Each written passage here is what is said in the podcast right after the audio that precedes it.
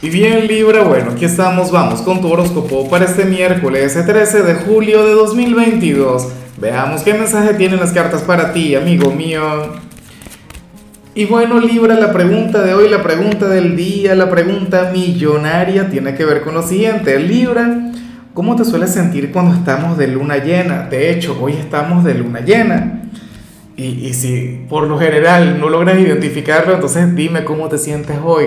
¿Será que, te afecta de alguna manera? ¿Será que notas algo diferente?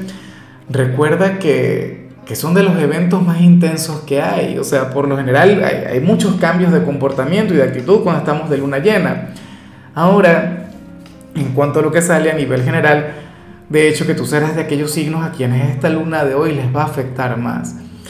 El tarot habla sobre una gran transformación a nivel interior, sobre un gran cambio que, va a surgir, que va a nacer en ti a partir de este día, o, a lo mejor esto ya, ya viene ocurriendo, a lo mejor esto ya ha venido pasando, Libra.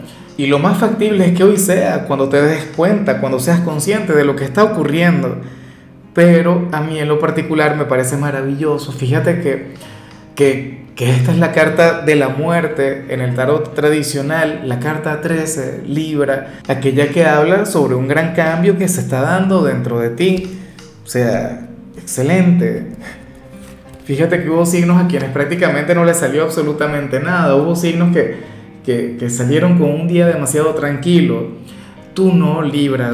O sea, hoy tú vas a estar vibrando alto y tú vas a conectar con, con esa energía de cambio, con esa especie de reinvención y bueno, amigo mío, hasta aquí llegamos en este formato. Te invito a ver la predicción completa en mi canal de YouTube Horóscopo Diario del Tarot o mi canal de Facebook Horóscopo de Lázaro.